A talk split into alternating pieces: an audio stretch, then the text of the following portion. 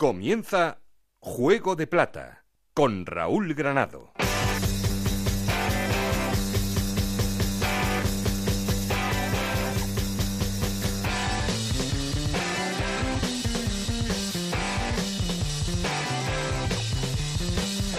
¿Qué tal? Muy buenas, bienvenidos a Juego de Plata, el podcast de Onda en el que os contamos todo lo que pasa en Segunda División.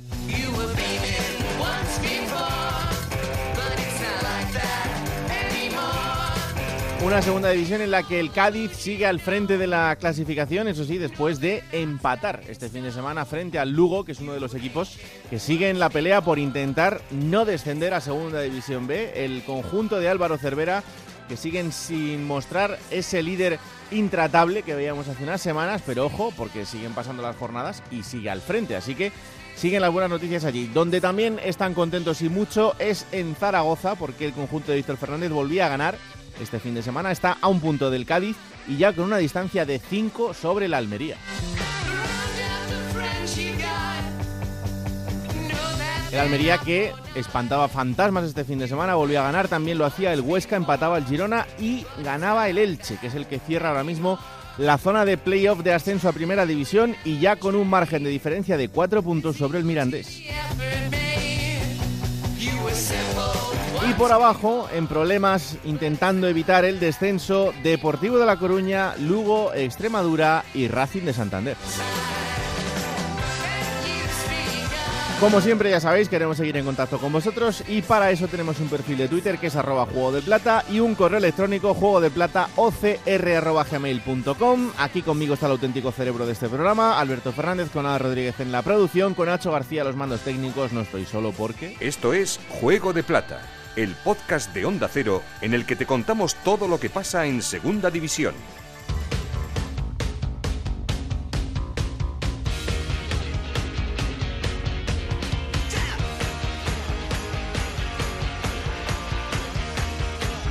Y arrancamos como siempre poniendo en orden resultados y clasificación. Ana Rodríguez, ¿qué tal? Muy buenas. Muy buenas, Raúl. Jornada número 31 en segunda división que comenzaba con el empate a 1 entre el Lugo y el Cádiz. 1-2, victoria del Real Oviedo ante el Extremadura.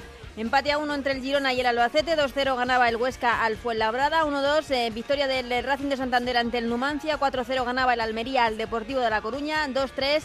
La victoria del Elche ante el Rayo Vallecano, 0-1 ganaba el Zaragoza al Málaga, 1-2 la remontada del Mirandés ante el Alcorcón, 4-0 victoria del Sporting de Gijón ante Las Palmas en el último partido victoria 1-0 del Tenerife ante la Ponferradina. Con estos resultados el Cádiz sigue líder con 56 puntos, segundo el Zaragoza con 55, los dos en puestos de ascenso directo. Almería con 50 puntos, los mismos que tiene el Huesca, Girona con 47 y Elche con 46 eh, serían los eh, equipos que jugarían los playoffs por el ascenso. Séptimo es el Mirandés con 42 puntos, octavo el Sporting de Gijón con 41, que son los mismos que tiene el Alcorcón, décima es la Ponferradina con 40 puntos, que son los mismos puntos que tiene el Rayo Vallecano, eso con un partido menos. El Rayo, décimo segundo es el Tenerife con 39 puntos, los mismos que tiene el Fuenlabrada, décimo cuarto Las Palmas con 38 puntos, que son los mismos puntos que tienen el Málaga el- y el Numancia, décimo séptimo es el Oviedo con 35 puntos, los mismos que tiene el Albacete, eso sí, el Albacete con un partido menos, y en puestos de descenso, Deportivo de La Coruña con 35 puntos, Lugo con 34, Extremadura con 31 y Racing de Santander con 28 puntos.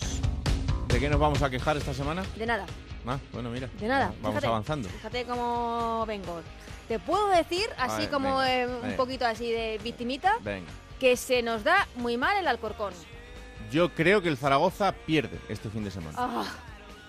Ah, po- Porque toca, ¿no? Un no, poco así. porque el Alcorcón eh, le está faltando un poquito para rematar ahí. No, no, es un equipo que no se da bien. Así te lo digo, Alberto, que ya te veo que vienes por aquí. No se nos da bien. Vamos a ver, eh, buenas. En- eh, todos. no me Lo digas, primero, lo de Santo Domingo de este año eh, eh, fue, eh, yo creo que el... vamos A ver, el Alcorcón volvió a perder en Santo Domingo el otro día, Sí. para variar, contra el Mirandés. Y es verdad que ha ganado más puntos y ha conseguido más victorias fuera de casa que Sí. en casa. Ujú. Pero no, no, no, no se da bien, no se da bien. Es que voy a decir que la, en la primera vuelta sí que ganó el Zaragoza Sí, bien fácil sí. en Santo Con Domingo. un en espectáculo de Cagagua. Agua, exactamente. Estaba Duamena también en ese ¿Verdad? partido. Pero no es un equipo así que... Yo con el Alcorcón, la verdad que no, me, no, me no jugaría nada ni descartaría nada, porque es un equipo que no sabes cómo No, va. exactamente. ¿Y posibilidad de puerta cerrada? Seguro, Seguro. seguro. Mm, Claro que sí. mm. En fin, que aquí tenemos al gafe y al contragafe. Estoy, estoy de esta gente. No, no, yo no es gafe, es un poco de victimito. No, no, Sí. tú naciste gafe. Sí, eso es verdad. Adiós. Eh, lo decía Anita ahora y vamos a estar muy pendientes de lo que pase con el avance del coronavirus. Ya sabéis que esto también eh, marca la agenda deportiva en el día a día y pendientes de la decisión del Ministerio de Sanidad y también de la Liga de Fútbol Profesional en cuanto a si se cierra o no la jornada del fin de semana tanto en primera como en segunda división y por tanto si pueden eh, acceder los aficionados a los recintos deportivos y también en nuestro caso, en el caso de los medios de comunicación, para contaros lo que ocurre eh, cada fin de semana en cada partido. Pero eso os lo iremos contando poco a poco aquí en Onda Cero, como estamos haciendo cada minuto con los servicios informativos. Lo que vamos a hacer ahora, como siempre, es arrancar con el análisis de la jornada. Eh, con nuestro mister de cabecera, uno de ellos esta semana nos toca José Ramón Sandoval. Hola mister, ¿qué tal? Muy buenas. Hola, buenas tardes. Bueno, pues eh, después de otro gran fin de semana de fútbol en, en segunda división, eh, en el que si hay algo claro es que aquí, eh, de los que están ahí de fuera del playoff, incluso alguno en la zona eh, cerrando el playoff, tampoco se puede despistar porque están muy cerquita de la zona de abajo y los que están abajo pueden pensar todavía incluso en llegar arriba. O sea, eh, esto a falta de 12 jornadas está absolutamente increíble. Eso es lo bueno que tiene la segunda división, ¿no? Que todos pueden ganar a cualquiera y todos pueden perder con cualquiera. Bueno, eh, se está estrechando la cosa y la verdad es que cada vez están más juntos los equipos. Y como bien dices tú, eh, en dos partidos puedes optar para jugar playoff o puedes optar para estar en, en descenso. Entonces, eh, el equipo que ahora esté más concentrado y pueda sumar más de dos partidos seguidos, eh, se despejará un poquito sus dudas. Mm. Eh, ¿Cómo se hace desde el punto de vista del entrenador para que en este momento el equipo, eh, aparte de que crea en lo que tú le estás contando durante todo el año y que, vea que esto les sirve y tal, em, para que físicamente pueda gestionar que el equipo no se caiga, pero tampoco pasarte para que en el final de la temporada, que puede ser un tramo también eh, quizá el más importante de- del año, eh, el equipo llegue bien? La verdad es que influye mucho el estado de ánimo ¿no? de, del grupo. Pero a mí me gusta en estos últimos partidos marcar eh, bloques, ¿no? Bloques Mm. de partido. Porque si pierdes un partido, pues que no se vea como un descalabro tan grande y si le ganas no con, no con tanta euforia, sino marcarte en los bloques de los de cuatro partidos, por ejemplo, hacer una serie de puntos, ¿no? Y entonces tienes esa flexibilidad que aunque pierdas los dos primeros, todavía puedes recuperar esos puntos y juegas un poquito con lo emocional del jugador, ¿no? Así fue como lo planteamos la época que estuvimos en Córdoba cuando llegamos. Eh, lo hicimos en bloque de cinco partidos porque quedaban 15 partidos y perdimos el primero y todo el mundo ya estaba pesimista y nosotros eh, sabíamos que teníamos que hacer una serie de puntos en estos cinco partidos y luego al final sacamos superávit, ¿no? Yo creo que muchas veces el tema emocional, tanto para prensa como afición, como Mm. jugadores, influye mucho esto, ¿no? Ni son tan malos ni son tan buenos, sino eh, jugar con no, no con la presión esa tan grande de, los tres puntos y, y que sepan que, todos se tienen que enfrentar a todos. Entonces, no es que influya tu propio partido, sino eh, el enfrentamiento entre ellos directos también, ¿no? Y ahí es donde tienes que jugar un poquito. En, en este momento de la temporada, ¿al entrenador le valen todavía las rotaciones o ya tienes 11 claro que es con el que te la juegas hasta el final? No, yo creo que en estos momentos de la temporada el entrenador quiere sacar el mejor once que él crea para ganar ese partido. Yo creo que el tema de rotaciones eh, no lo ve, porque más o menos el entrenador es el único que vive al día, ¿no? Tiene que Mm. ganar y ganar. Y creo que todo lo que pueda ganar eh, por adelantado, más te vas a llevar, ¿no? Y muchas veces eh, no es no es el tema de rotaciones, no- sino saber elegir los jugadores idóneos para ese partido, ¿no? Eh, tener un prototipo de, de esquema de equipo, pero aparte de eso tienes jugadores que, que sabes que, que se tienen que implicar y hacerlos a todos importantes, ¿no? Eh, yo creo que de esa manera, cuando los haces a todos importantes, independientemente de, de que sean titulares o no, creo que es cuando el equipo se nota que, que todos tiran para una misma dirección, ¿no? Mm. Lo que sí que tienes que intentar ser justo con la plantilla y, y el día a día de los entrenamientos es el que marca muchas veces el poder eh, alinear a un jugador, no simplemente eh, que tenga gula, ¿no? Sino que que se lo gane el día a día de los entrenamientos, ¿no? Que ponga actitud y sobre todo que se identifique con lo que el entrenador quiere luego plasmar el domingo en esa transferencia al campo, ¿no?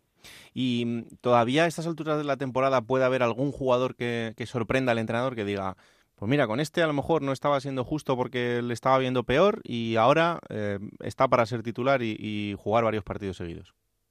Sí, suele pasar, ¿eh? casi siempre, que los últimos partidos hay jugadores que, que les florecen más, ¿no? Eh, que dan más resultados de cara al grupo, ¿no?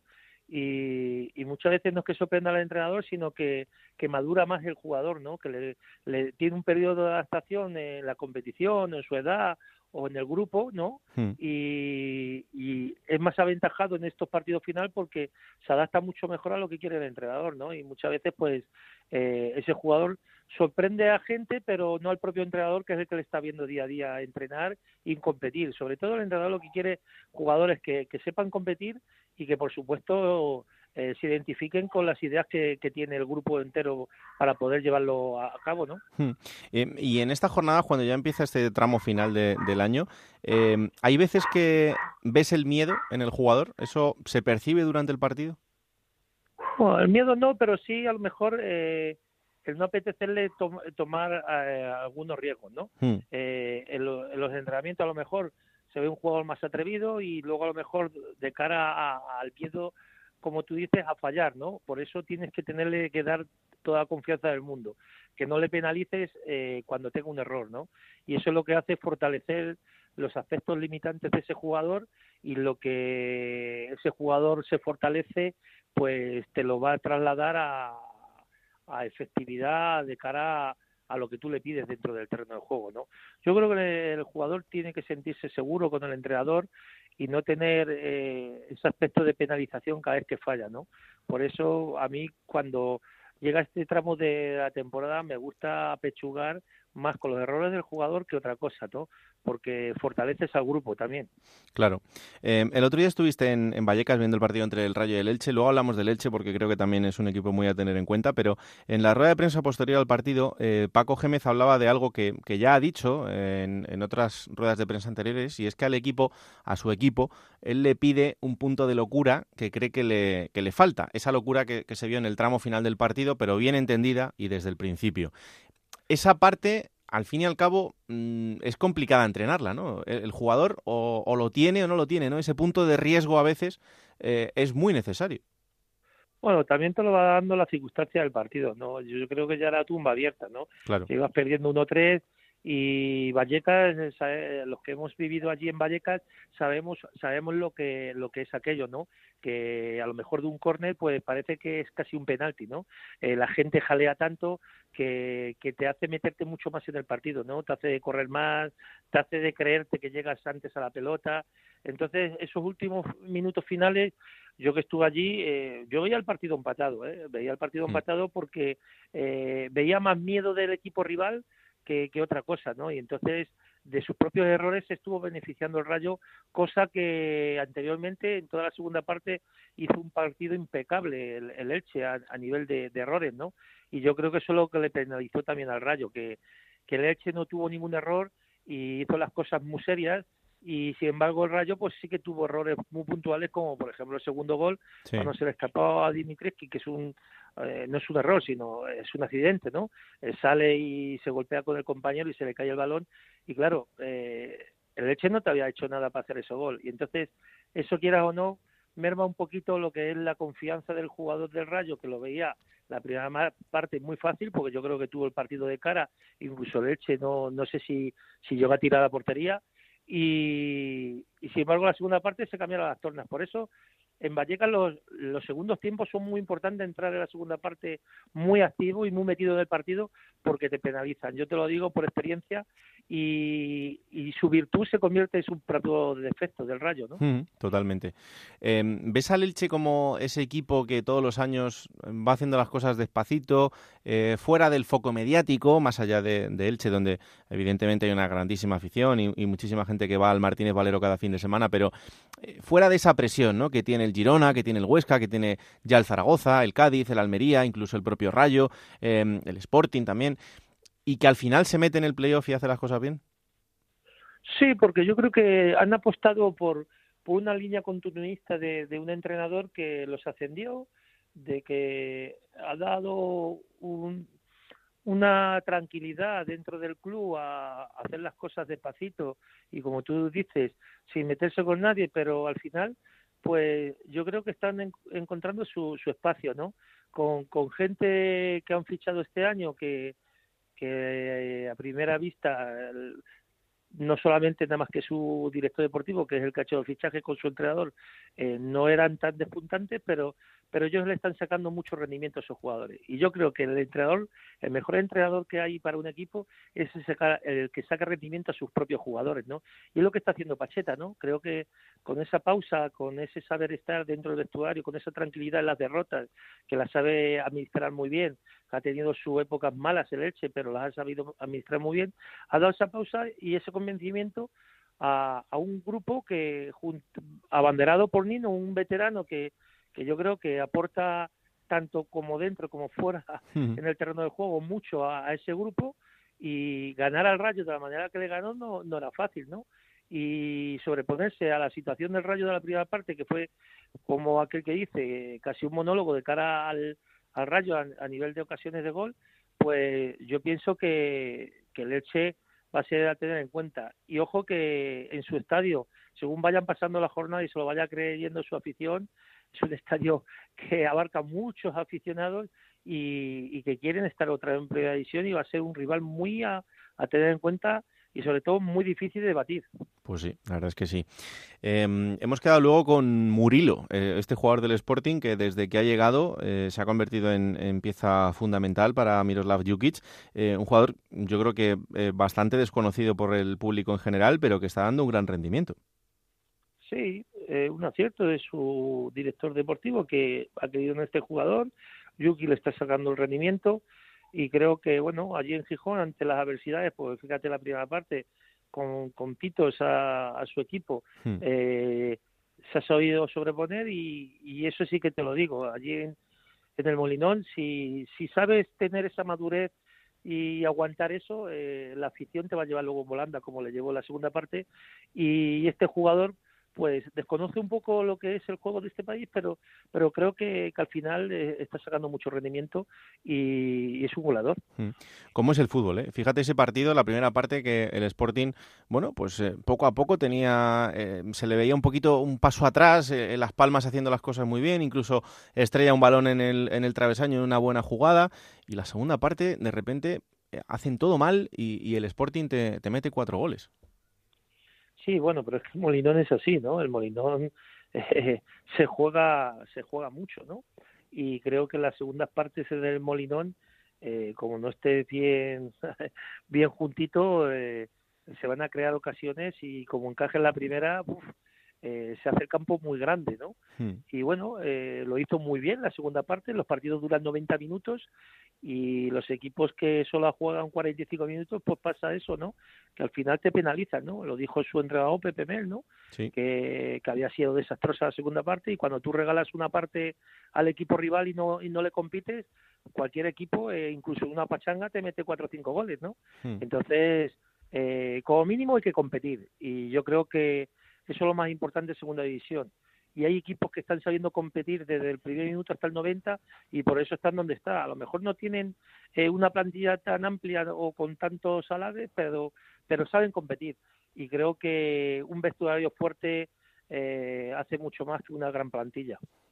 Em, ese tipo de charlas que, bueno, ese tipo de declaraciones que hizo después, mejor dicho, Pepe Mel en, en rueda de prensa tan contundentes contra los jugadores y tal, eh, ¿Cómo se entienden luego con, el vestuario? O sea, eh, imagino que Pepe lo hace desde la fuerza que le da el, saber que tiene el respaldo del club, ¿no? Pero em, ¿el jugador cómo recibe ese tipo de cosas?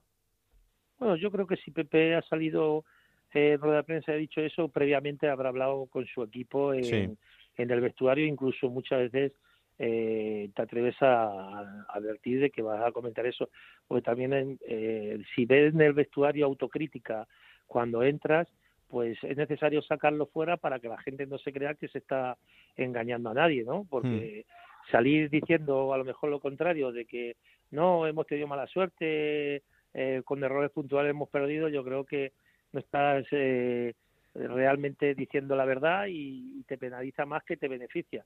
Y yo creo que si previamente hablas con, con el grupo humano, que creo que ya somos mayorcitos y, y creo que Pepe lo habrá hecho, ¿no? Porque si no, no creo yo que Pepe hubiese hecho esas declaraciones sin haber hablado con el grupo humano. Y creo que eso muchas veces fortalece más al grupo, ¿no? Si el grupo humano ha tenido autocrítica y, y respalda la, la, opinión del entrenador, que al final es eh, la voz, pero que, que ellos mismos saben lo que ha pasado, ¿no? Y, y, creo que eso fortalece al grupo.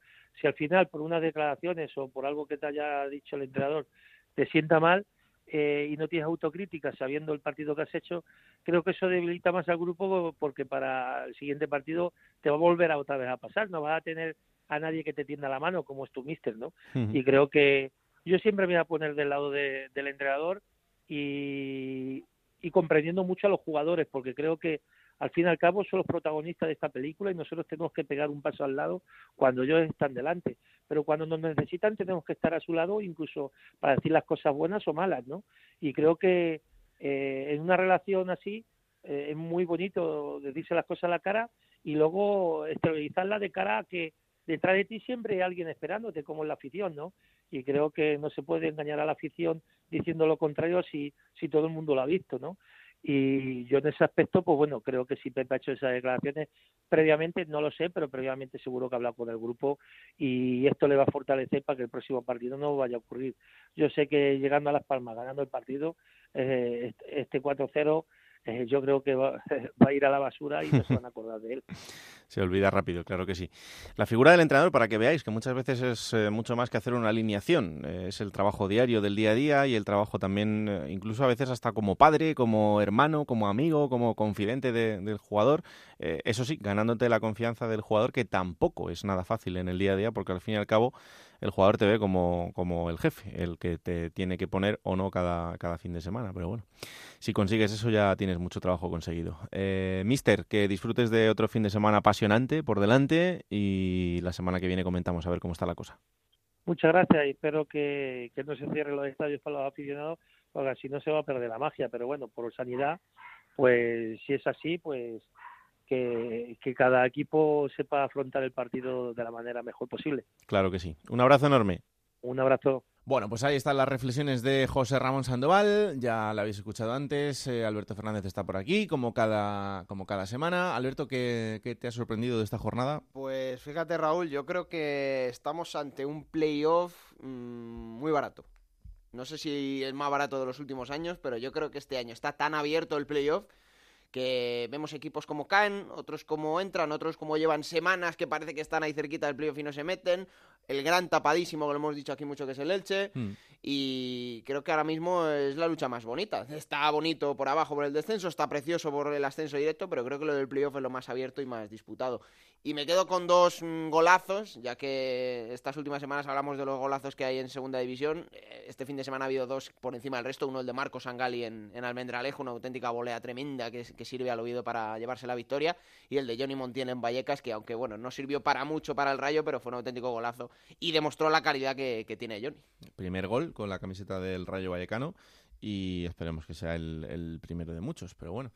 Eh, vamos a arrancar, como siempre, haciendo la llamada al líder. El líder es el Cádiz, así que nos vamos hasta Onda Cero en Cádiz. José Antonio Rivas, ¿qué tal? Muy buenas. Hola, ¿qué tal, Raúl? Muy buenas. Bueno, un empate, en este caso frente al Lugo, eh, un encuentro además marcado por esa, esa entrada de Cifuentes eh, sobre Gerard Valentín, una entrada fortuita, pero con, eh, muy impactante por la imagen, por la, posible lesión que le podía haber ocasionado y que de hecho luego le, ocasionó con esa fractura del, del pómulo. y bueno, pues el Cádiz que después de, incluso en esas circunstancias, ir ganando, no pudo rematar el partido. Sí, la verdad es que, bueno, tanto esa jugada, la, acción fortuita como, como tú dices, y luego también algo que, que, bueno, pues nos ha dejado muy contenta la afición del Cádiz, ¿no? Que es esa revisión de, del VAR, el árbitro va a ver la acción al VAR, hay mano de Gerard Valentín antes del, del choque, y bueno, el árbitro finalmente lo que decide es decretar falta a favor del Cádiz por esa mano, y sin embargo, pues decide mantener la tarjeta roja para Alberto Cifuentes. Decía después en sala de prensa Cervera que no entendía mucho eso, porque bueno, eh, entendía el técnico del Cádiz que esa mano pues podía invalidar la, la acción posterior, ya que eh, decía el míster que en el caso de que Valentín pues no hubiera tocado la pelota con la mano, pues igual Cifuentes le da el balón en vez de al jugador. En cualquier caso, eh, es una acción que, que marcó el partido que fue determinante. El Cádiz, pues en los primeros eh, minutos después de quedarse con uno menos, estuvo bastante bien. De hecho, pues como decías, pues se adelantó en el marcador con un buen gol del Chocolozano. Pero luego, eh, la segunda parte nada más salir, el equipo se echó muy atrás. Es verdad que el Lugo tampoco es que avasallara durante toda la segunda parte, pero bueno, pues le fue comiendo terreno poco a poco al Cádiz y seguramente la acción más tonta la que menos se hubiera esperado que pudiera encajar en el Cádiz, una acción a balón parado donde se nota menos evidentemente la inferioridad numérica, pues eh, llegó el gol, el, eh, el, mal del ex, un gol de, de Carrillo, que puso la tabla y luego incluso pudo hasta perder ese puntito que tenía en el zurrón el Cádiz con una falta al larguero en el último minuto. Mm, es verdad. Em, es curioso, pero el Cádiz, además de ser el líder de la clasificación, también es el líder de expulsiones. Es el equipo al que más rojas eh, le han sacado en lo que va de liga. Sí, la verdad es que aquí no está nada contenta la gente con el tema de los arbitrajes y con las eh, designaciones, ¿eh? porque, el, por ejemplo, el árbitro del, del otro día, pues ya eh, es la segunda vez que, que expulsa un futbolista de, del Cádiz, ya lo hizo con, con Salvi por un pisotón que aquí se entendió como fortuito, un futbolista de, del Numancia, y también es el mismo colegiado que estuvo en el bar el día que, que hubo un penalti frente al Málaga sobre Nano Mesa y que ni siquiera envió al colegiado que estaba en el terreno de juego a, a mirarlo. Por lo cual, bueno, también eh, temas eh, de otras temporadas, eh, algunos colegiados que, que se tienen aquí en el punto de mira, Saguejos Coz, hay Rey, en fin, hay muchos eh, nombres que no gustan por aquí demasiado a, a, la afición y que se mira con cierta reticencia, ¿no? Eh, las designaciones cada semana. Bueno, pues eh, vamos a ver porque mm, la verdad es que eh, estamos viendo a un Cádiz en, en este tramo final de la temporada que mm, está ofreciendo una buena versión, pero no consigue hacerlo en, en, 90 minutos. Eso yo creo que es un poco lo que le está marcando en, en, esta racha de partidos. Y el próximo rival que va a tener es el Rayo Vallecano, eh, un equipo que es eh, absolutamente lo contrario en cuanto al juego.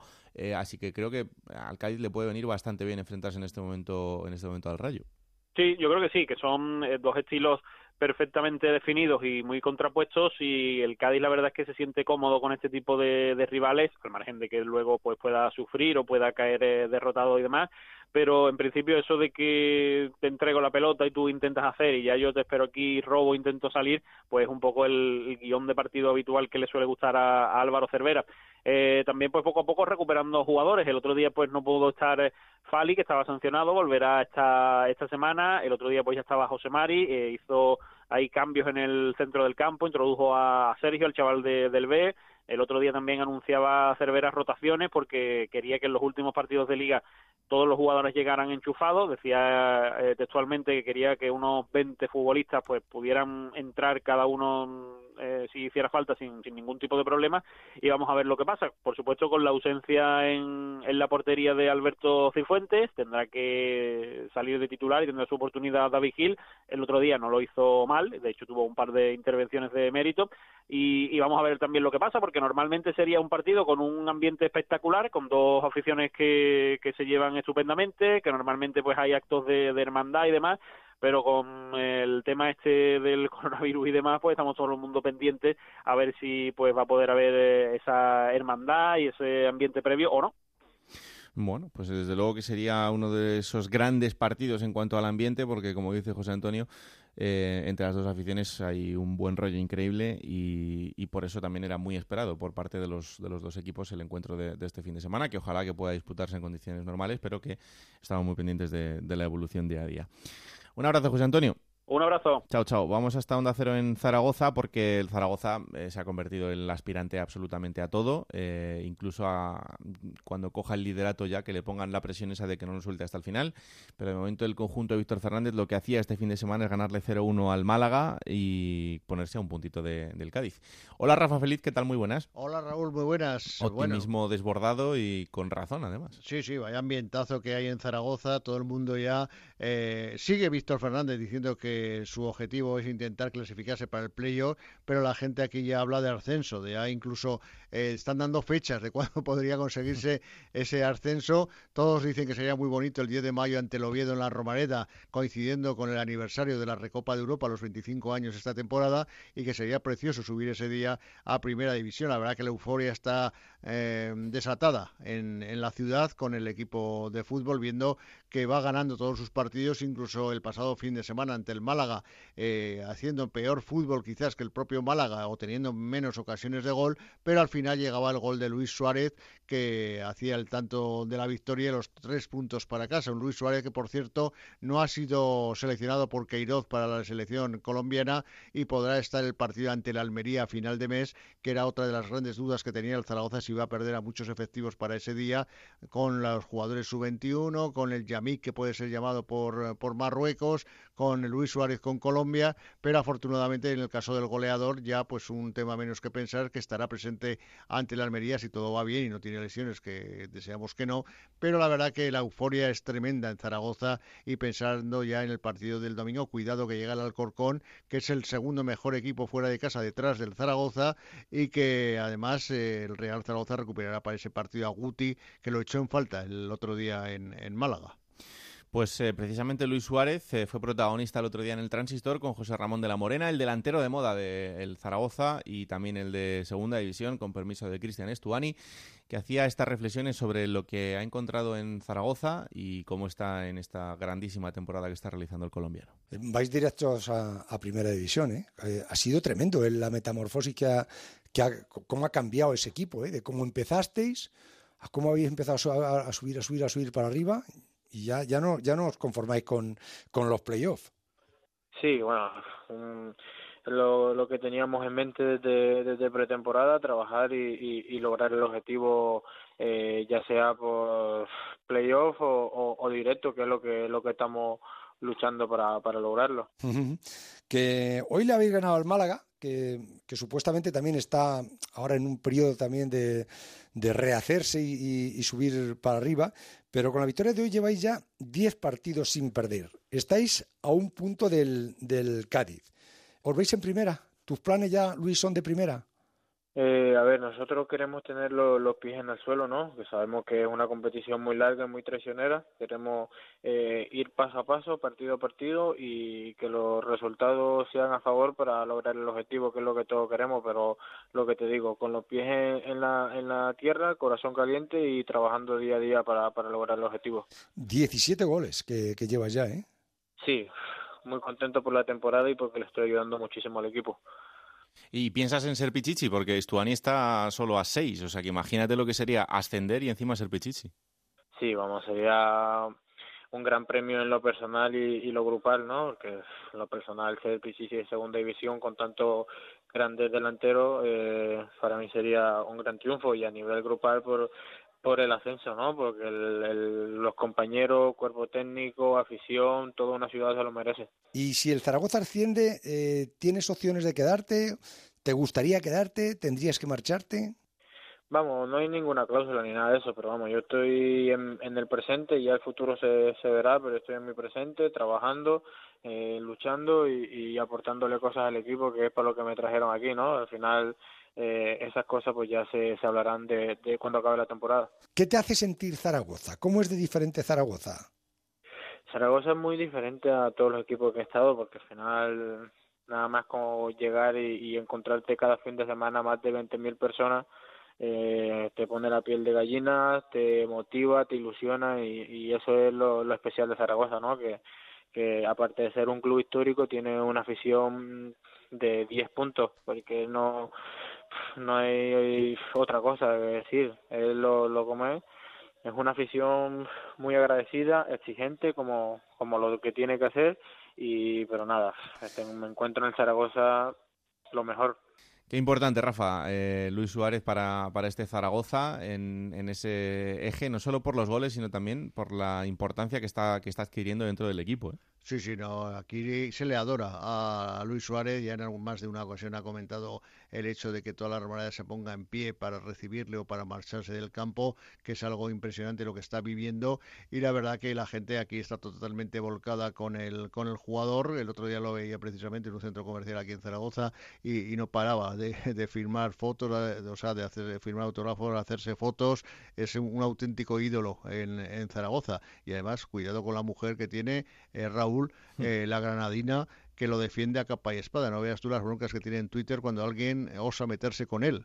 las contestaciones a nosotros no nos puede decir nada porque son todo cosas buenas. ¿eh? Exacto, exacto. Sí, sí, sí, sí, Oye, buen rendimiento, Rafa, de, Nieto, ¿eh? Como, como lateral. Además, en el gol fue importante y, bueno, poquito a poco también creciendo este jugador. Sí, el joven jugador de la cantera está poco a poco creciendo. Eh, fíjate que en un principio era la Sur el llamado a ocupar esa posición esta temporada. Sin embargo, le ganó, le ganó el puesto claramente Nieto hasta tal punto que en diciembre tuvo que marchar la Sur al Tenerife, que es donde está jugando ahora mismo. El otro día daba el pase del gol de la victoria del Tenerife. Pero en el caso de Carlos Nieto, efectivamente, está ganándose y de qué manera el puesto día a día y está creciendo futbolísticamente mucho con el equipo.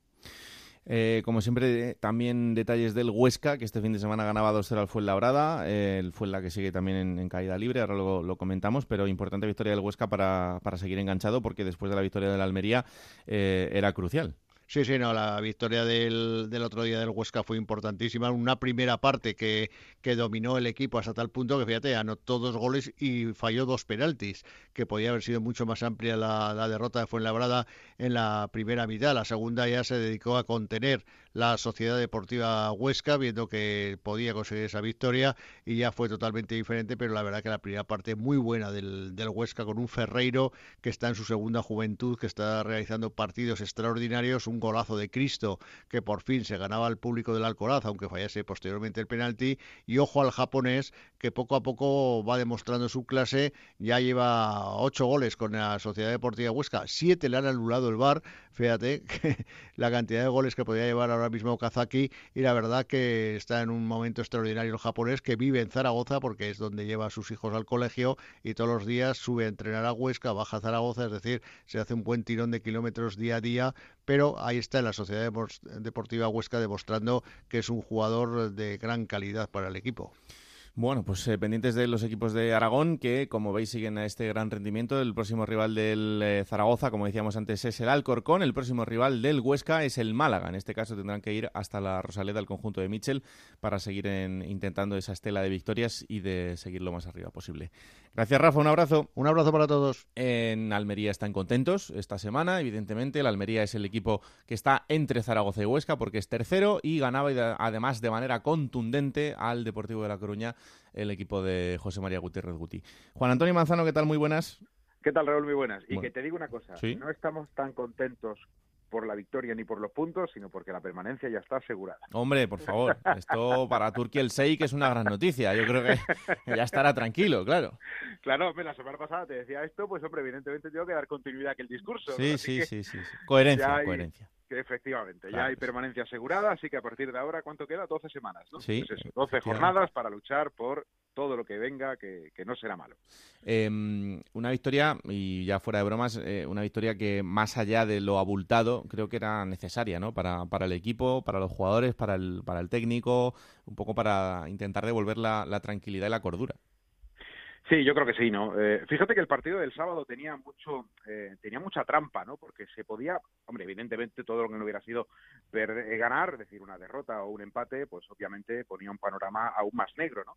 Pero incluso la victoria podía tener alguna trampa en el camino, porque si ese triunfo hubiera sido, pues, por la mínima o con, no sé, alguna polémica, o con alguna jugada, quiero decir, que no fuese un resultado como fue al final, contundente, rotundo en el marcador, creo que también rotundo y contundente en el campo, en el desarrollo de los 90 eh, minutos desde el punto de vista rojo y blanco, pues, pues, pues fue perfecto, ¿no? La, la, eh, celebración de alguna manera de todos y cada uno de los goles, tales y como iban llegando, con la recuperación de, futbolistas, por ejemplo, Corpas, ¿no? No voy a eh, hablar mucho más de Darwin porque otros dos golazos, el primero es de un 9 extraordinario, como aprovecha, bueno, pues una jugada de fortuna, es verdad, en un rebote en el área, pero luego se pone delante, ¿no? Montero y, y hace un gol de nueve eh, espectacular, ¿no?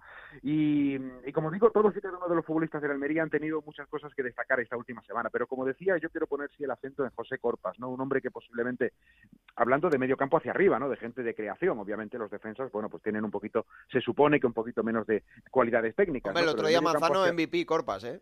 Sí, sí, sí, sí, sí, es que a eso iba, ¿no? Que probablemente sea el futbolista de medio campo hacia arriba que tenga menos calidad teóricamente, pero le pone un orgullo, le pone una casta. El año pasado ya lo hizo, este año no estaba de todo bien, eh, tuvo que, parar eh, por algunas molestias y también pues, por decisión técnica y ha vuelto eh, probablemente tirando de orgullo. Yo creo que es la palabra que más se ha repetido del sábado hasta hoy, ¿no? Orgullo. El Almería tiró de orgullo, reflejándose, por ejemplo, en esa última asistencia para el cuarto gol de, Darwin, el, el, jugador de Corpas. Y, y bueno, pues eso es un poco la clave, ¿no? Había serias dudas de si el Almería podía recuperar su mejor estado y por lo visto el sábado, eh, cuidado que hay que dar continuidad a todo esto, ¿no? Pero por lo visto el sábado sí parece que, que haya eh, encontrado de nuevo el camino de vuelta, ha conseguido seguir las eh, eh, miguitas de pan del suelo y ha vuelto otra vez a la buena senda para, para, lo que pueda venir por delante de aquí a final de liga. Y lo decíamos, Raúl, buena noticia para el Zaragoza, porque Colombia no lleva a Luis Suárez, sí. pero el Almería sí que va a perder a Darwin Núñez, que lo llama Uruguay. Mm. Es que lo ha llamado Uruguay, que también dice mucho de, los jugadores que hay en segunda división, ¿no? Pero Darwin Núñez va con Estuani a, a la lista de Uruguay. El rendimiento de Darwin Núñez está siendo bestial, ¿eh? Eh, sí, estaba pensando lo, que estáis comentando. Bueno, en realidad aquí tenemos todavía em, eh, esperanzas de que finalmente no vaya con Uruguay. Son 26 los futbolistas que ha convocado Tavares mm. y, se, se, anuncia, al menos desde, desde Uruguay, que será pues eh, unos días antes ¿no? de que se inicie la concentración cuando eh, confirme quiénes son los que van a viajar. Eh, o los que van a acudir a esas dos citas de, cara al Mundial de Qatar, ¿no? La clasificación. Y ahí es donde está la esperanza, ¿no? Hombre, si Luis Suárez ha conseguido negociar con Colombia, pues eh, que Darwin también negocie con Uruguay, ¿no? es lo que se pretende y es un poco lo que todavía se Me da que lo de Luis Suárez no, no, ha sido muy negociable. Yo creo que él habría estado bastante ilusionado de poder ir con Colombia pero, pero ahí la cosa ha sido un poco diferente, así que no sé, no sé si con Darwin Núñez lo vais a poder solucionar, pero, pero bueno, hay que ir pensando también en que, que esto de cara al final de temporada, eh, en caso de un hipotético playoff, pues eh, puede, puede hacer que haya situaciones de este tipo y que, los equipos saben que, que no hay otra. Sí, pues en realidad este es el hándicap ¿no? de la segunda. Yo creo que en algún momento, eh, este año no, y yo no sé si el año que viene, ojalá, pero en algún momento debe plantearse la Liga de Fútbol Profesional que, la segunda división, con el nivel que tiene y con la cantidad de internacionales, las fechas FIFA le afecta y además directísimamente, ¿no? Con lo cual no, no es muy lógico este capítulo, esta, esta situación, pero bueno, en cualquier caso, eso será un mal que, que veremos si, si hay que pasar, aunque tiene pinta que sí, pero, pero bueno, eh, ahora mismo la gente yo creo que preocupa un poquito menos ese, ese capítulo, sobre todo porque aún están con la euforia ¿no? de, ese triunfo y de esa ilusión para, para ver al equipo, a ver si consigue repescar algún puesto de, de ascenso directo, porque ahora, eh, desde luego, con cinco y seis puntos respectivamente reales, eh, pendiente del partido de Zaragoza, pero con el gol haberás perdido frente al Cádiz, pues hombre, como muy fácil no parece, ¿no? Por recuperar uno de esos dos lugares, pero bueno, hmm. por lo menos la, la mejoría sí hace que la ilusión vuelva a la afición rojiblanca. Bueno, pues Albacete-Almería va a ser el próximo rival del conjunto de Guti, así que vamos a ver, porque el Albacete se la está jugando y mucho por la zona baja de la clasificación y el envite eh, va a ser importante para ambos equipos. Lo contamos. Un abrazo, Manzano. Un abrazo, Vamos ahora hasta Elche, el conjunto ilicitano que después de dos victorias eh, consecutivas y estar en la sexta posición se ha convertido en, como decía Alberto, ese equipo eh, que es aspirante a estar ahí hasta el final. Mm, ya no es una casualidad. Este fin de semana ganaba en Vallecas al Rayo Vallecano y haciendo un buen partido, mm, más que nada en la segunda parte, porque es verdad que en la primera eh, se vio bastante sobrepasado por el conjunto de Paco Gémez, pero en la segunda hizo las cosas muy bien y eso le, valió para sacar tres puntos importantísimos de Vallecas. Así que vamos a ver cómo está el conjunto de, de Pacheta. Monserrat Hernández, ¿qué tal? Muy buenas. Hola Raúl, muy buenas. Eh, importante victoria, eh, la del conjunto ilicitano, para refrendar esa, esa, posición en la tabla. Además, después de dos derrotas consecutivas, el volver a encarar eh, con dos victorias seguidas y algo que reflexionaba Pacheta en, sala de prensa, que es el que ya no sorprenden a nadie, que ya no pueden ser el tapado porque todo el mundo les conoce y saben que van a intentar estar ahí hasta el final, pero para el grupo importantísimo. Sí, porque el equipo había ido de tapado durante mucha parte de la temporada porque Eh, bueno, pues el objetivo con el quinto presupuesto más bajo de, la segunda división no era otro que el de mantener la categoría, pero la verdad es que viendo la trayectoria y a las alturas que estamos de la temporada, con un equipo que incluso tiene más de, un partido de margen por encima del séptimo clasificado, evidentemente ya no me atrevería a decir que debería ser una debacle, sino mucho más que el Elche perdiera la categoría, por lo que virtualmente ya la tiene asegurada con 46 puntos, cuando todavía quedan más de 10 jornadas y por otra parte, pues ahora solo depende del Elche mantener esa posición de privilegio entre los seis primeros clasificados. Por tanto, Pacheta, de una manera no bombante o dando un titular muy claro, ¿no? Como que el Elche es un claro aspirante al ascenso a primera división, pero que sí que reconoce que ahora ya hay que empezar a dejar a un lado el retrovisor y mirar hacia el frente. Em, porque además eh, estamos viendo un, proyecto de un equipo, lo hemos hablado otras veces, en el que no hay grandes estrellas, pero eh, Pacheta ha conseguido crear ese grupo en el que es muy difícil ganarle al Elche. Sí, es muy difícil. Bueno, la verdad es que el Elche es un equipo, yo diría que sobre todo regular, ¿no? Porque es un equipo que eh, lo que tú has dicho, es el quinto presupuesto más bajo de la segunda división, no tiene grandes estrellas, es un equipo que ha ido de tapado hasta que ha podido. Yo creo que todavía sigue siendo uno de los equipos que menos ruido está generando en la segunda división, pero siempre se mantiene en esa situación de zona media alta de la tabla de clasificación y por tanto, bueno, pues es un equipo al que es complicado vencer, que suele jugar bastante bien, tuvo problemas con esas dos derrotas consecutivas de las que tú hablabas, porque parece que le habían cogido un poco el punto al Elche por la manera de jugar, siempre haciéndolo, sacando la pelota desde atrás, sin dar demasiado pelotazo. Y en el momento en el que el equipo pues vio ahí que tuvo algo de dificultad, ya la titularidad de Jonatas con una referencia ofensiva, antes lo había sido Yacine, eh, con la venta de Yacine y la llegada de Jonatas, mientras el brasileño se ha adaptado, ahí jugando con los pequeñitos arriba, con Nino y Peremilla, costaba un poquito porque no se podía salir en largo, y ahora con el regreso de Jonatas de Jesús, el equipo mejoró. Ahora el delantero brasileño se ha lesionado, eh, parece que en principio no estará para el partido del próximo domingo en casa frente al Extremadura, veremos también si con los pequeños, con Nino, Peremilla, Scrichi y compañía, el, el, Elche es capaz de adaptarse bien y esperar, sobre todo cruzando los dedos, de que un futbolista importante como es Jonathan de Jesús pronto pueda estar disponible, si no para ser titular indiscutible, y para ofrecer otra alternativa de juego como la que ofreció en los dos últimos partidos.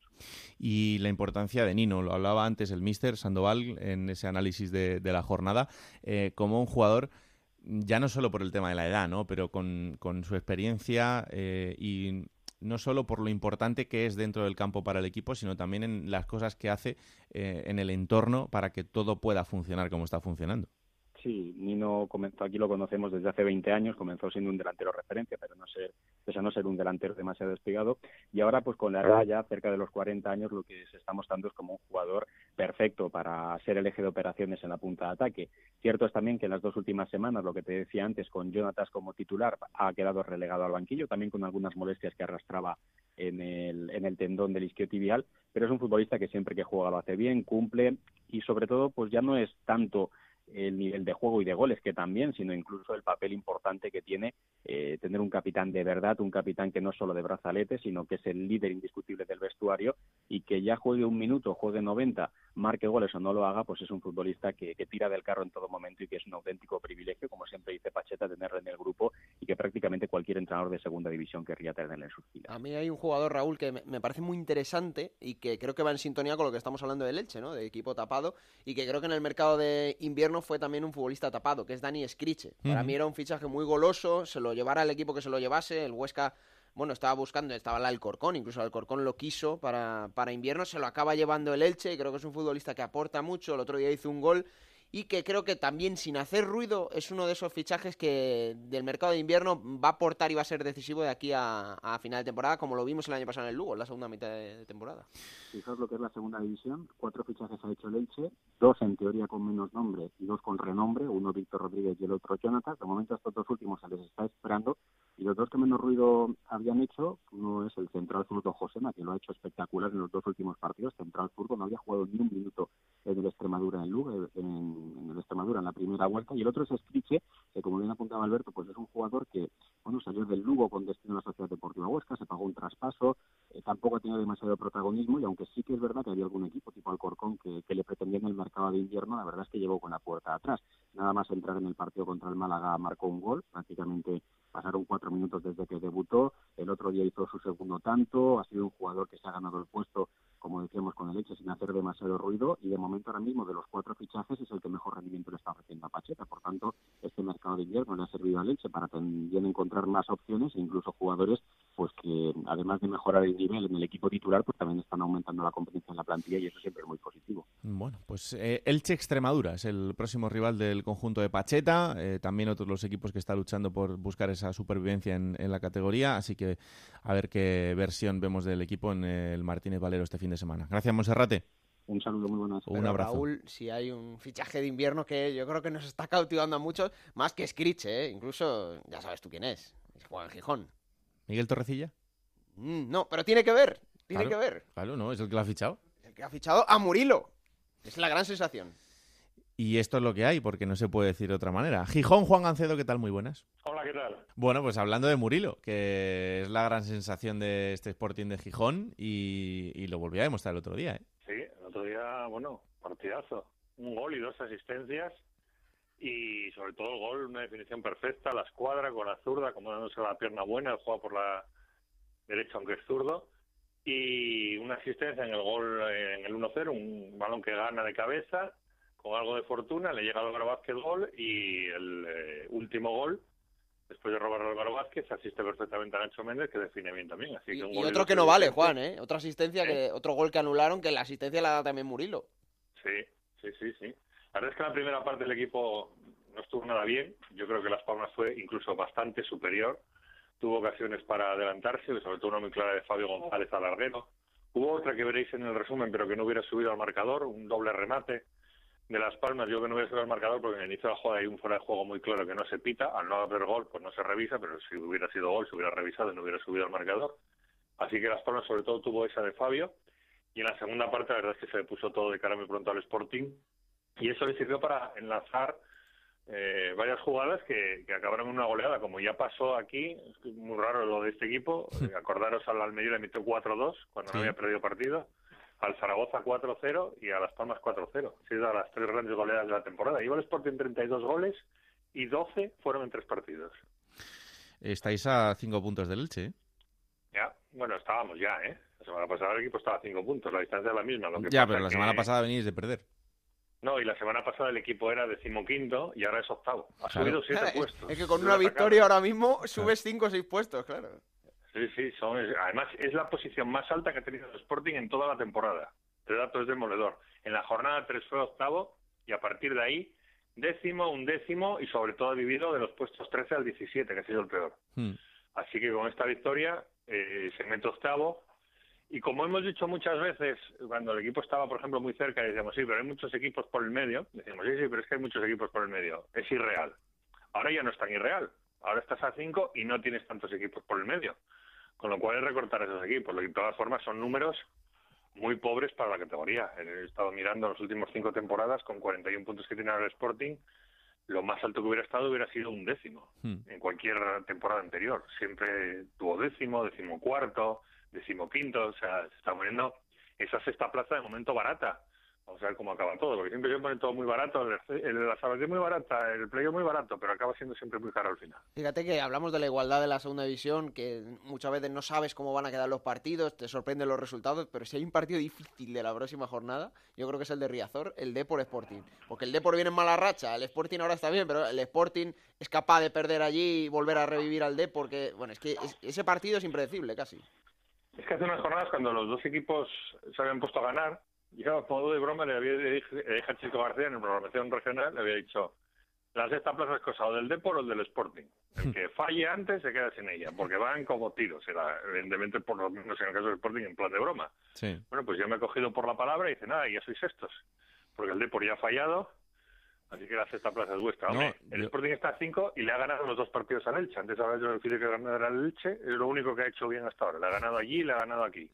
Así Yo- que en caso de que le pille, son 5-5, no son 5 el golaveraje. Lo que voy a hacer en Onda Cero en Asturias es poneros a los dos una línea telefónica para que llame la gente y os pregunte el número de la lotería, porque entre el del pálpito, que Mm. ya son dos victorias consecutivas, y el de la sexta plaza, pues oye, no sé, yo creo que como se No, cumplan las dos cosas... mejor, lo, lo- lo del pálpito es mucho mejor, eso es muy grande por parte de Chisco, el pálpito es tremendo. Sí, sí, sí. Eso de no me preguntes por qué, bueno, bueno, bueno, además conociendo al Chisco, no, no, no, no, porque habléis de mí, pero Chisco hay que conocerla, ¿eh? No hay una razón tangible, él sabe que el Oviedo se va a salvar y ya está. Ah, eh, Calla, sí. calla, calla, calla. No, no tiene un pase. Este hombre no tiene un pase. Pero bueno, cosas, déjalo, ¿no? déjalo. Oye, de momento está acertando. Las Señor, cabezas- Yo, yo le, yo le he dado argumentos deportivos ¿eh? en nuestras conversaciones para que se Sí, no, tú, que Oviedo tú le has salva. vendido, tú le has vendido la milonga esta de no, es que vuestra plantilla es muy buena y tal, porque buena, lo que llevas buenísimo. haciendo dos meses es ponerte Eh. la venda porque en tres partidos hay un derby.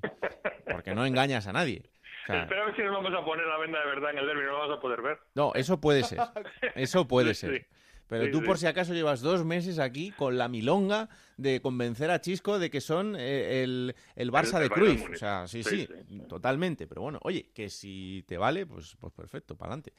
Pero que de cabeza andáis los dos regular. Eso también hay que decir. Sí, sobre todo en temporadas así, quedamos muy tocados, seriamente tocados. Luego empezamos ya a recuperar. ¿eh? Y eso que han ganado los dos este fin de semana, que ya es raro. Ya, ya. Luego vamos a estar allí, pero bueno. ha pasado en toda la temporada, que hayan ganado los dos un mismo fin de semana. A ver, dejadme que salude al gran protagonista, porque la verdad es que eh, ya lo estamos diciendo y, y fuera de fuera de bromas, eh, está siendo una bendición para el Sporting desde que ha llegado en, en este mercado de invierno. Y Murilo de Souza, pues eh, es una de las grandes noticias que tiene al, eh, este Sporting de Gijón de Miroslav Djukic y que ahora mismo esté en esta posición y después de, de esta victoria del fin de semana. Así que vamos a saludarle. Hola Murilo, ¿qué tal? Muy buenas. Buenas, buenas, amigo. ¿Qué tal? ¿Cómo estás? Muy bien, muy bien. Bueno, eh, increíble el Sporting después de la victoria de este fin de semana. eh, estáis en un gran momento, ¿eh? Sí, sí, claro. Eh, a pesar de que hemos perdido el último partido fuera de casa, eh, volvemos a, a ganar, que es muy importante en esa fase de, de competiciones. Eh, es bueno, contento por, por ayudar a mi- mis compañeros también. Fue un partido raro porque fíjate que la primera parte Las Palmas eh, lo hizo bastante bien, pero en, en la segunda conseguisteis esos cuatro goles. Sí, sí, eh, nos quedamos mucho, un poco muy, eh, cedemos muy espacios para un adversario que tiene mucha calidad. Eh, solo si miramos y vemos eh, los partidos, equipos de Las Palmas juegan muy bien, eh, y no conseguimos eh, apertarlos, de tirar los, los- espacios en, en medio. eh, entonces tu- tuvimos un poco de, de dificultad. Mister eh, nos corrigió algunas posiciones, posicionamientos en campo, en, en intervalo. Eh, el segundo tiempo eh, conseguimos. Hmm. Em, eh, con esta victoria os ponéis octavos, estáis a cinco puntos de, de los puestos de, playoff. Eh, importante, ¿no? El poder sumar ahora también la semana que viene tres puntos para, para engancharos a esa zona de la clasificación. Creo que sí, claro. eh, eh, en esta fase, eh, en, en las últimas eh, charlas de, con los periodistas, yo hablé sobre eso. Dije que era importante ganar ese partido, que nos aproximaba. Y también la competición va llegando a, una parte que, que los equipos de playoff van, van se distanciando un poco de los otros. y tenemos que, que nos mantenemos abierto para, para conforme va pasando lo- lo- los meses, las semanas, ah, tenemos siempre que mirar y saber que, que podemos llegar y, con un- como un, desafío más para nosotros también podemos eh, desear a estar en zona de playoff. Hmm. Em, el otro día otro gol más. La verdad es que te estás encontrando muy bien desde que estás en el Sporting, ¿no? Sí, claro, y, contento también por, por, por mis compañeros, eh, la comisión también toda, el club y staff, eh, me ayudaron mucho en, desde mi llegada. Eh, y claro que eso ayuda a, las cosas eh, sucederem dentro de la cancha. Eh, y como dice, fico mucho feliz. mi- mis características se adaptó mucho con, con el estilo de la equipo que, que, que juega muy bien balón, eh, con, con excelentes jugadores en, en medio. Eh, y claro, puedo usar mi velocidad, mi remate para, para ayudar al Sport y, y las cosas están yendo bien. Son cinco partidos ya los que llevas jugados con, con el Sporting. ¿Te ha costado mucho adaptarte al equipo y, y a la Liga Española o no? Sí, claro que sí. Y, y desde Brasil eh, ya me gustaba mucho las competiciones en, España um, con grandes equipos. eh, claro que estaba que tengo vínculo y, y- y pertenezco a un, grande equipo también en Portugal como Braga, que también ah, ya fue un, un- salto en, mi carrera. y cuando apareció la, oportunidad de Sporting para jugar y para ayudar, no pensé dos veces, eh, fico feliz por, por las cosas dar en, dar en, dar en cierto, ese comienzo está siendo, está siendo muy bueno, eso pueden ayudar con, con mis características y, a eso. Mm. Em, ¿Te imaginas, Murilo, que, que puedas eh, conseguir el ascenso con, con, el Sporting esta temporada? ¿Lo que podría significar eso? Bueno, creo que eh, tenemos que tener un objetivo en, en, en nuestras carreras. Eh, claro que hoy, por la posición que estamos, eh, eh, ainda, pero ainda é, é, difícil ainda pela pontuação de, de las equipos que estão arriba, que também dificilmente perdem pontos, pero yo, Murilo, creo que, tenemos que, que no, nos desafiar e, e, e, tentar um algo a mais.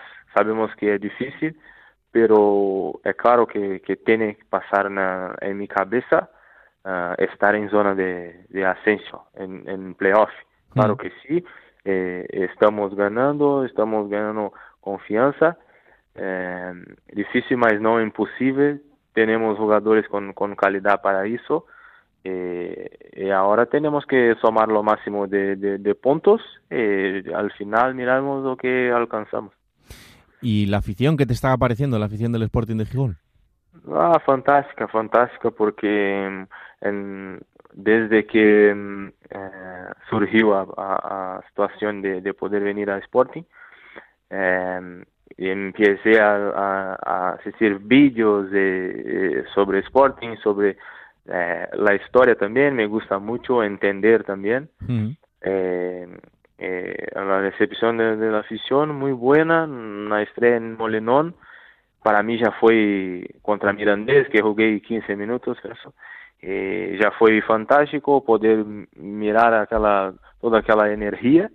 En Racing se tornou especial por por mirar a, uma afición fora de casa eh, com com bilhetes esgotados e, e ganhamos e, em marcar já e, e creio que já se uma um, um vínculo de, de, energia buena para mim com uh, pelo que miro de, la afición.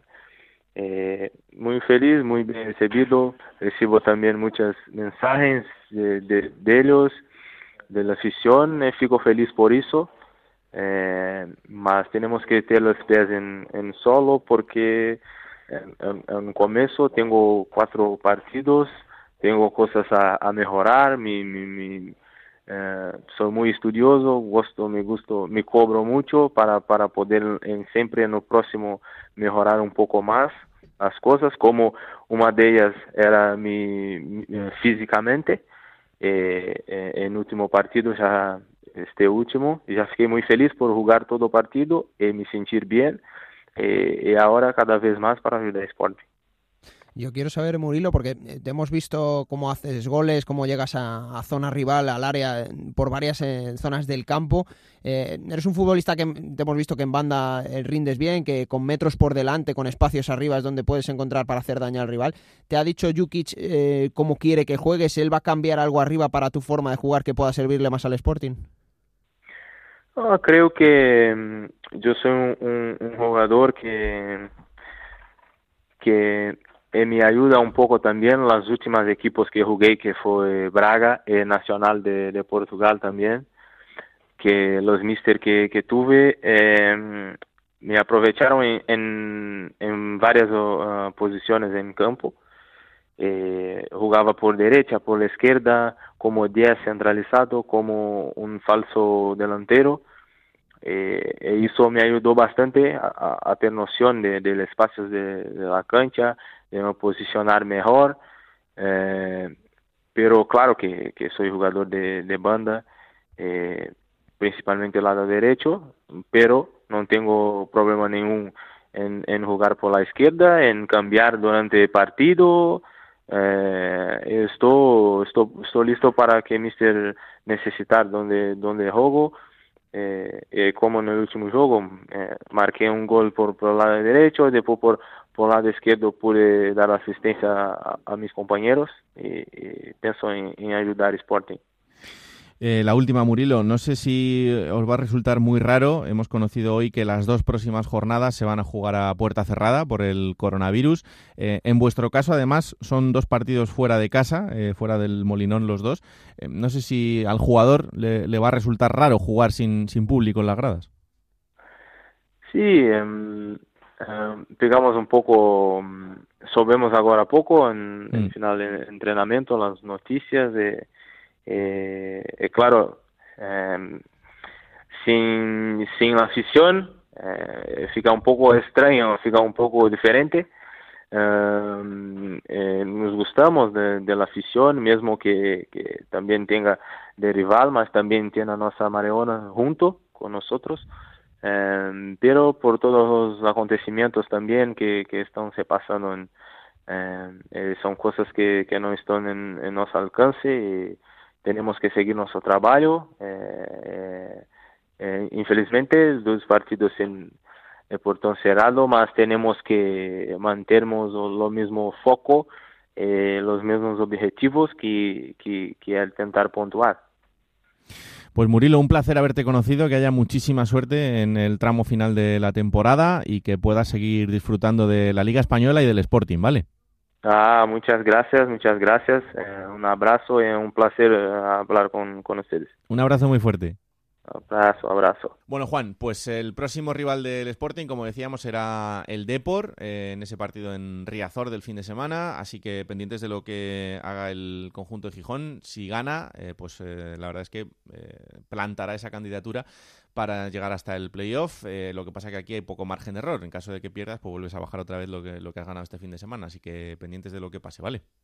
Muy bien, un abrazo compañeros. Chao. Un abrazo fuerte. Eh, donde no están tan contentos es en la Unión Deportiva Las Palmas, porque era el rival del Sporting y caía 4-0. Como decía Juan, eh, en un partido bastante incomprensible, porque en la primera parte Las Palmas pues estuvo bastante bien, pero la segunda no le salió absolutamente nada y la rajada de Pepe Mel después del partido eh, fue tan clara, tan directa y tan sencilla de entender por todos como lo que vais a escuchar ahora. Son jugadas de, de alevines. Pedirle perdón a la afición de la Unión Deportiva Las Palmas por un segundo tiempo creo que desastroso. Yo no creo que no hay ni un solo equipo en segunda división que conceda eso. Ya les he dicho a los jugadores. Todo lo que tenía que decir se lo, lo he dicho a los jugadores ya. No me voy a explayar hacia afuera. Por supuesto, aquí todo lo que ocurre en un equipo de fútbol, el culpable es el entrenador es, incomprensible. Pero bueno, yo lo único que puedo decir es que me he desahogado dentro. Aquí lo único que puedo pedir es perdón. En 20 años de profesional no había tirado un partido de esta manera. Eh, está muy bien, el club demuestra confianza ciega en el cuerpo técnico, pero son los jugadores los que tienen que demostrar confianza técnica en el cuerpo técnico. Compañero Jorge Peris, ¿qué tal? Muy buenas. Hola Raúl, muy buenas. Contundentes palabras de Pepe Mel, eh, refrendadas también después por Aitami en, la zona mixta. Eh, la verdad es que la situación eh, ha sido un mensaje tan claro hacia la plantilla que solo pueden pasar dos cosas, que sirva eh, o que la plantilla pase absolutamente. Eh, con un matiz importante que también lo veníamos hablando estos días, es que Pepe Mel tiene el respaldo del club, que tiene incluso todo cerrado para que pueda continuar y que yo creo que por ahí también él siente que tiene un poco la sartén por el mango. Eso que acabo de decir es correcto, puede servir o puede explotar todo, yo te cuento, los futbolistas a día de hoy siguen con Pepe Mel. De momento, el club eh, indiscutiblemente apuesta por Pepe Mel, lo dijo además Luis Helguera en su presentación como nuevo director deportivo, lo refrenda cada semana eh, el presidente de la entidad, Miguel Ángel Ramírez, pero claro, yo no sé hasta qué punto se puede ir contra Natura, son 11 jornadas sin ganar, con 7 empates y 4 derrotas, yo creo que la última vez que hablamos, Raúl, y si no lo hago ya, recordé la primera etapa de Paco Gémez, que fueron 14 partidos en jugar, una etapa que comenzó con Vitolo y una también y con Las Palmas jugando como Los Ángeles, lo, lo, más lo recalcaba todo el mundo y al final Paco Gémez acabó fuera de la Unión Deportiva Las Palmas. Y digo lo de los futbolistas que están con Bel de momento, porque por aquí se cuestiona si esa rajada, que a mí me parece todavía peor, más, más gorda la de Aitami Artiles y más contundente, pues no se podía haber incluido el entrenador, ¿no? Que, que no es la primera vez que, no, no de manera tan, tan, tan dura, eh, señala a los futbolistas, porque yo me pregunto por qué sigue jugando Mauricio Lemos, porque sigue haciendo dupla con Aitami en el centro de la saga cuando había recuperado a Mantovani, Valles, que hay que recordar que es el portero titular de Las Palmas, pero era el suplente del portero titular del filial, que a su vez era el suplente de Raúl Fernández, es un buen portero, pero bueno, como el resto del equipo está fallando en las últimas jornadas, ¿qué hace José Martínez, que es un porterazo en la grada? Yo por poner algún ejemplo, un portero que lo ha fichado el Leipzig alemán, Hmm. y yo no sé hasta qué punto se le va a dar o se le va a girar aquí un poquito el escenario a, a Miguel Ángel Ramírez. Eh, hay mucha preocupación eh, por la situación que vive la Unión Deportiva Las Palmas. Bien es cierto que, que, que le sigue salvando pues, pues, pues ese ratito de buen fútbol, porque eh, es lo que decías tú, Raúl, es absolutamente incomprensible un balón al larguero, dos paradones del portero del Sporting y cómo en la segunda parte te meten cuatro. Cualquiera que hubiera dejado el partido en el descanso y, y acierta a poner el resultado final es que no se lo no se lo cree, pero las sensaciones no son nada buenas y de la misma manera que, que, que, te, que te he dicho siempre que si la Unión Deportiva Las Palmas se mete, ahora parece casi que un milagro, en el periodo de ascenso, cuidado con este equipo, ya te digo yo que si Las Palmas, quedando cuatro o cinco jornadas, está a 3-2 o a un punto del ascenso, lo va a pasar muy mal, porque este equipo no está acostumbrado a eso. Está, está Jorge dando la información, el, el vestuario está con Pepe Mel, pero Mm. claro, el otro día no dejó, no dejó muy claro Pepe Mel cuando le preguntan sobre su renovación, dice, bueno, si me quieren, si es que me quieren, claro, no- al club no se va a referir porque el club claro. tiene la renovación encima de la mesa. Entonces, si me quieren, se ref- daba la, la sensación de que se refería al Sí, sí. vestuario. A los futbolistas, claro, claro, Alberto, sí, sí, sí, sí, se refiere a ellos. Yo creo que es una manera de motivarlos, un poquito de, de darles una colleja para que espabilen, ¿no? No sé si en un vestuario plagado de gente joven eso va a servir, entiendo que sí. Además, desde casi que la primera jornada se lo, lo dijeron hasta varios futbolistas, creo que Mantovani lo reconoció, lo reconoció también Aitami Artiles, que este era otro tipo, ¿no? Otro, otro vestuario con, con coraje, con más intensidad, un equipo que metía la pierna, eso lo comentamos, ¿no? No sé cómo, cómo le, le, sentó eso a los futbolistas de la pasada temporada, pero es que ahora ya son palabras mayores, Las Palmas nunca se imaginó estar en esta situación tan comprometida, que son tres puntos, este, Las Palmas a tres puntos de, del descenso, y el otro día lo hablaba con un compañero, y casi que no quiero ni recordarlo, la última vez que Las Palmas estuvo en Segunda División B, compañero, fue en aquella temporada en la que empezó Rubén Castro como un tiro, que acabó como máximo goleador de la categoría con 21 goles, que Las Palmas visitaba el campo del Tenerife en la séptima plaza y con aspiraciones de, de ascender y acabó descendiendo. Fue una segunda vuelta desastrosa y después ya sabemos cómo siguió la historia. No sé cuántas temporadas en, en segunda B y lo que costó para subir a segunda y después a, a primera. Hay mucha preocupación en el club, se sigue confiando en Pepe Mel, pero es que la victoria tiene que llegar sí o sí, como si la compran, no lo sé, como si amenazan a alguien por ahí, Hombre, pero hombre, si podemos hacerlo por los métodos legales, pues Exactamente, igual exactamente, casi mejor, ¿no? Eh, convencer de buena manera, me refiero. Efectivamente, sí. Detallito por el- 11, pero que 11 es partidos sin de- conseguir la victoria, la verdad es que es una, una remora importantísima Sí, en este sí. momento de la temporada. Y el próximo rival de Las Palmas es el Girona, o sea que evidentemente pues eh, fácil no es, aunque es verdad que el Girona nos está ofreciendo eh, una cara irregular también en las últimas semanas que, hace que muchas veces sea bastante imprevisible todo. Así que a ver qué pasa eh, este fin de semana, pero la, situación de la Unión Deportiva Las Palmas puede ser complicada en caso de no empezar a, a sumar de tres en tres y, y de manera prácticamente inmediata. Así que pendientes estaremos. Eh, Jorge, lo seguimos contando, ¿vale? De acuerdo. Un abrazo muy fuerte. Hasta luego, otro. Y por último, la última visita a ciudades la hacemos en Oviedo. Ya hablábamos antes con Juan y os contábamos eh, la visión del Sporting, pero eh, en Oviedo eh, la verdad es que también ha vuelto la sonrisa porque el conjunto betense ganaba 1-2 al Extremadura en un partido que era absolutamente crucial, aunque bueno, desde fuera no se quería vender como una final por parte de ninguno de los dos equipos, pero eh, sí es verdad que mm, en la situación de ambos el que ganase iba a salir bastante reforzado y en este caso pues ha sido el, el Oviedo. Chisco García, ¿qué tal? Muy buenas. Hola, ¿qué tal? Muy buenas. Bueno, ya hablábamos con tu compañero de Pedrada antes, eh, que, que te ha dejado... Ah, y sobrevivisteis, lo cual es un éxito. Sí, la verdad es que... Hemos hablado de tu pálpito, Chisco. Bueno, pero es que no tengo. Escucha, todavía no he encontrado un argumento que me, que me ayude a sostenerlo. Pero déjalo así, déjalo que siga así, que siga por ese camino. No, mientras sea sumando de tres en tres no va mal la cosa, ¿eh? Claro, es eso. Es decir, no sé si es por aquella sensación que tienes de que ya mucho más abajo, llegó a ser penúltimo, como ya mucho más para abajo no podías ir, solo podía suceder que rebotases hacia arriba. Y la verdad es que el equipo lo, lo está haciendo y, bueno, no soy del todo sincero con, lo de que no tengo ningún argumento. Es verdad que la llegada del Cuco Ciganda le está cambiando un poquito la cara al equipo, que, ha mejorado bastante el rendimiento defensivo, que concede mucho menos, que encaja menos y lógicamente, bueno, pues al final el Oviedo lo que sí tiene es arriba, sí tiene gente con pegada y sí tiene gente capaz de hacer gol. Si a eso le añades que Rodri Ríos, pues desde que llegó parece tocado, que ya lleva tres goles, que, que ha sido importante en, todas las, eh, en todos los últimos encuentros. Bueno, la cosa no, no va mal, pero bueno, esto queda una, queda una burrada. ¿eh? Es decir, está, muy bien verte fuera del descenso, sobre todo, insisto, cuando hace 15 días estabas penúltimo a cuatro de, de- de salir y que ahora estés como mínimo, pues ahí empatadito a puntos con Albacete y con Deportivo. Bueno, pinta de, pinta de otra manera y sobre todo porque ahora el equipo va a jugar dos partidos en casa, porque va a recibir a la Ponfe, que bueno, es de esos que está por ahí que no se sabe muy bien para dónde quiere tirar y que, oye, pues nada, les podemos echar un cable para que se vengan a la zona de abajo, que luego viene el Depor, que bueno, luego está el derby, está entretenida la cosa. Hmm. Eh, eh, ese es el objetivo a corto plazo, lo que pueda pasar en ese derby, ¿no? Porque eh, evidentemente antes eh, va a haber partidos eh, y lo importante es la Ponferradina, está claro que es el siguiente rival del Oviedo, pero, pero claro, con ese derby tan cerca, No, no, no, olvídate, no, no existe. No, en el oviedismo, de verdad que me tengo las pocas veces, ¿eh? ha venido un derby en el que se le haya prestado tan poquita atención eh, a 15 días vista o tres semanas vista y menos, o, quizás se está hablando más por la posibilidad de que, de que pueda tener que disputarse a puerta cerrada que por el hecho de- del partido en sí.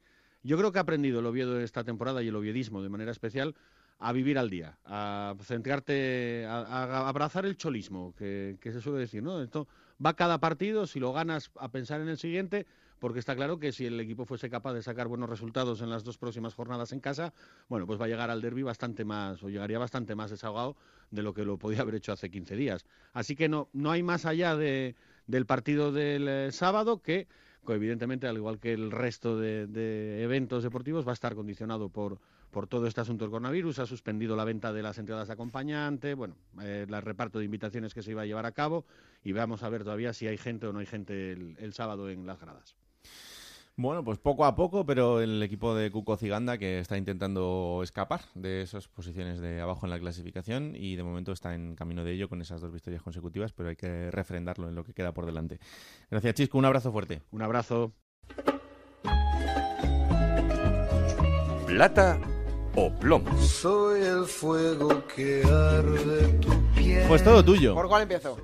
Por el A ver, plomo. a ver, por el plomo. Bueno, mira, el plomo para esta jornada, y yo creo que ya viene acumulado de otras tantas que ha repetido lo mismo, es para Fran Fernández, entrenador del Alcorcón. Ojo. Que no quiero ser eh, o parecer veleta, porque No quieres tú. el fin de semana pasado estaba eh, llenándole de elogios porque el mérito de la victoria que tiene en Fuenlabrada es eh, mucha culpa suya, porque mm, de banquillo y de pizarra para mí es de los mejores entrenadores de segunda división, pero se equivoca muchas veces en los planteamientos iniciales, como el otro día en casa contra el Mirandés y que ya tiene un problema serio, Fran Fernández, porque su equipo no rinde en casa con su afición. Y esto es preocupante para un equipo que siempre ha basado su puntaje en, en los partidos de casa, porque el Alcorcón y Santo Domingo es prácticamente lo mismo y este año está siendo totalmente irreconocible. Por eso un toque de atención claro a Fran Fernández porque lo está haciendo realmente mal este año en Santo Domingo. ¿Y la plata? La plata, eh, yo quería dársela, de verdad, quería dársela a Paul Freisenet, que por cierto fue la novedad en la portería del Fuenlabrada Sí. en lugar de Biel Rivas, porque parar dos penaltis para mí tiene un mérito tremendo, además son paradas buenas, no es que fueran malos lanzamientos. Pero no le sirve al Fuenlabrada para sacar ni un punto, por lo tanto no tendría mucha coherencia. La plata se la vamos a dar a Darwin Núñez, del que ya hemos hablado antes, otra de las sensaciones de, de delanteros de esta temporada en segunda división, que con sus goles el otro día volvió a darle un triunfo importantísimo a la Almería y que es un delantero con muchísimo potencial. Así que la plata para Darwin Núñez. Bueno, pues eh, así ha venido el señor esta semana. La verdad es que lo esperaba bastante peor, pero bueno. Bueno, ¿te parece poco a Fran Fernández que le he sacudido? Sí, pero ha sido un poco, ha sido un Bueno, poco, bueno. ha sido un poco light. Vamos a jugar un poquito, anda. En Onda Cero, la Liga Juego de Plata Hamel, el primer campeonato oficial de Juego de Plata en Futmundo. No he tenido la culpa de ¿Qué? tener dos jugadores que me hagan puntuación negativa. Ha o sea, sido un pajarito que has vuelto a caer al, no, pero, al pero vamos a ver, pero si yo pongo jugadores buenos y me hacen posiciones, o sea, puntuaciones negativas, yo no puedo hacer más. ¿Cuántos puntos los puedo hecho? echar, los puedo echar. ¿Cuántos 32. 32 puntos, Claro. por favor, madre mía. Bueno, yo te he sacado 21, porque he hecho 53. Pues echaré, echaré a la La mitad. jornada, claro, no me jugó el portero como vi el Rivas, pero es verdad que marcó Luis Suárez, que es un delantero que te da muchos puntos. Claro. Claro, tenía Stuani también, que aunque no marcó, pero bueno, hizo buen partido, buena puntuación. Pero no hemos llegado, evidentemente, a el que ha ganado la jornada, que es Javi Villa Pérez con 82 puntos. Hay que decir que de las últimas de las puntuaciones más bajas, 82 puntos para Javi Villa. Y en la clasificación general, Raúl sigue liderando Sergio G con 2.101 puntos, seguido de Pau de Zaragoza con 2.095. Parece que estos dos se han sentado en las dos primeras posiciones y en este 11 ideal que cada fin de semana Futmundo elige en esta liga Juego de Plata de Segunda División el futbolista con mayor puntuación es Bayou, el del Almería con 18 puntos, seguido de Darwin Núñez también del Almería con 17 puntazos. Bueno, pues ya veis cómo está la cosa, así que seguid jugando una semana más aquí con nosotros y con Futmundo. ¿Quién te ha dicho que no puedes jugar a ser entrenador de la Liga 1-2-3? Con Juego de Plata, Futmundo y Hamel tienes la oportunidad. No pierdas más tiempo. Únete a la Liga Juego de Plata Hamel y juega con nosotros.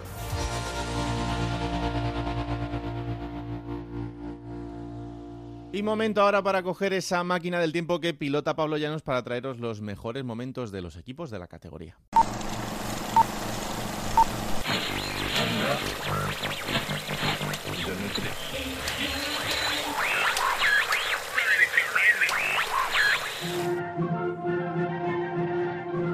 ...2 de septiembre del año 1990 en España. La actualidad pasa por el comienzo del año escolar y la vuelta a la actividad en septiembre, además de por las medidas preventivas en Ceuta y Melilla por los casos de cólera en Marruecos, fuera de nuestras fronteras. El inicio de la guerra del Golfo sigue acaparando toda la atención y New Kids on the Block, con su Step by Step, son número uno en todas las listas musicales. Sin embargo, en una localidad al sureste de España, en concreto en Orihuela, en la Vega Baja del Segura, las cosas son un poco distintas. La actualidad pasa por un campo de fútbol en concreto, por el Estadio de los Arcos. Allí estrena la temporada en Segunda División el Orihuela Deportiva. El equipo juega por segunda vez en la categoría de plata y no quiere repetir la experiencia de la última vez y aspira a permanecer más de una temporada en la segunda división del fútbol español. En este duelo inaugural su rival va a ser la Unión Deportiva Salamanca. Nando Josu, entrenador del Orihuela, salía con Espín, Mauri, Macán, Higinio Aguilar, José Luis Latorre, Mata, Chaparro, García Pitach y Ramos. Enfrente el Salamanca con Cervantes, Endrino, Balta, Manolo García, Rodolfo, Usevich, Elgarev, Merino, Gil, Jovanovic y Roberto Martínez, todos ellos dirigidos por Joanet.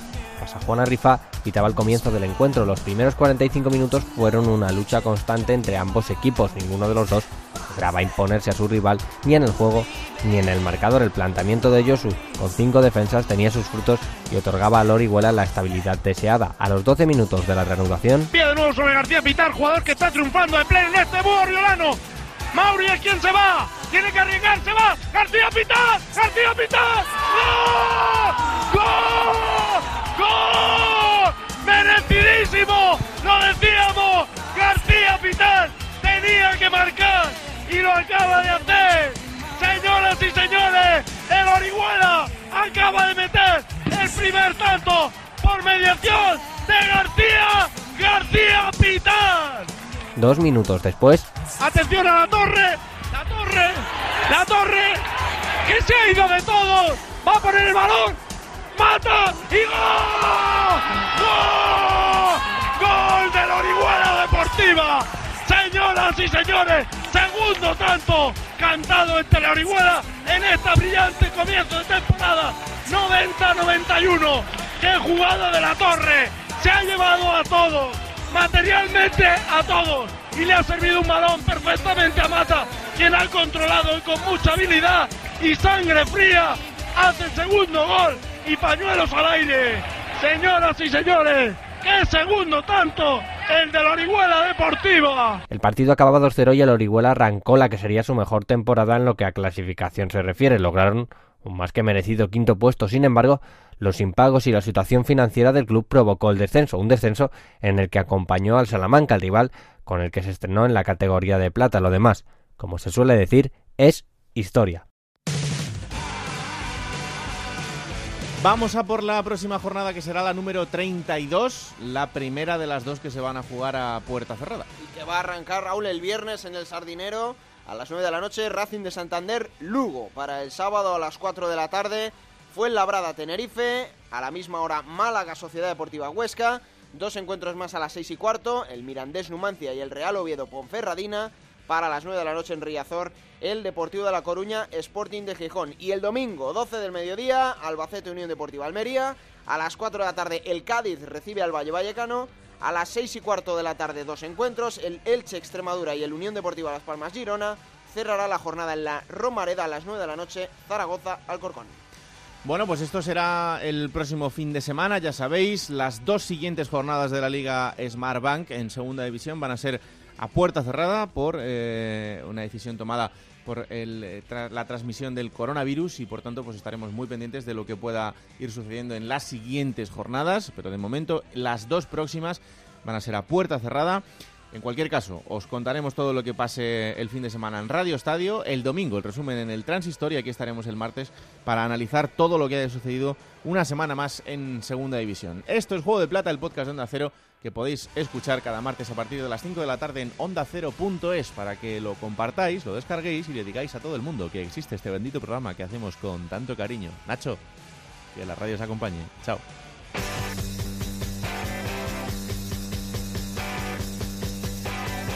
Raúl Granado, Alberto Fernández, Ana Rodríguez. Juego de Plata.